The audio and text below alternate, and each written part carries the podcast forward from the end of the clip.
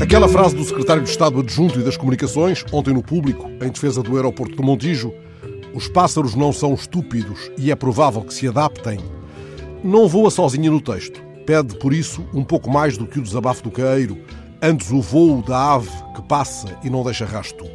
No resto do parágrafo, há um rasto.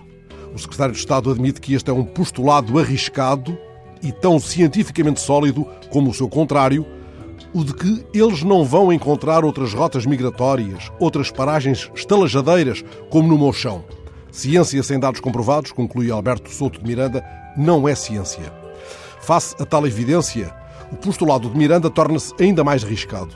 Nem sequer, utilizando a fórmula perversa de um governante do tempo das vacas magras, antes de o governo de Costa as tornar voadoras, nos é dado perceber se Soto de Miranda preconiza que as aves da ribação abandonem a zona de conforto do estuário do Tejo e se façam ao mundo.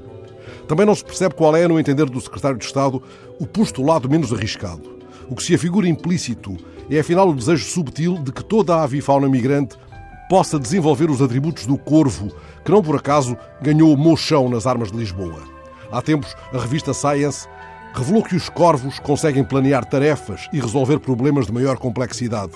Fossem os céus do Montijo tracejados por corvos, gralhas ou pegas rabudas, tidos como as aves mais inteligentes, e bastaria um plano que os atraísse a mochão mais tranquilo. Mas, face a uma população de maçaricos, garças, pilritos ou peneireiros, o postulado menos arriscado é talvez aquele que determina um estudo de impacto intelectual.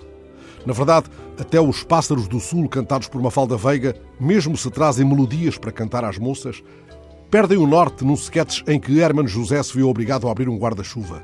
E uma famosa canção do GNR afiança, efetivamente, a existência de pássaros estúpidos a esvoaçar.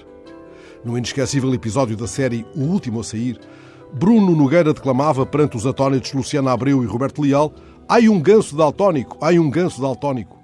E Janet Brown, uma biógrafa de Darwin, garante que o cientista e o comandante do Beagle passaram uma manhã assustando e matando atobás e viuvinhas, aves muito parecidas com o pelicano e a gaivota. Darwin teria dito que essas aves eram tão estúpidas que poderiam ter matado quantas quisessem. Os postulados científicos têm muito que se lhes diga e convém que saibamos distinguir o pato selvagem do pato bravo.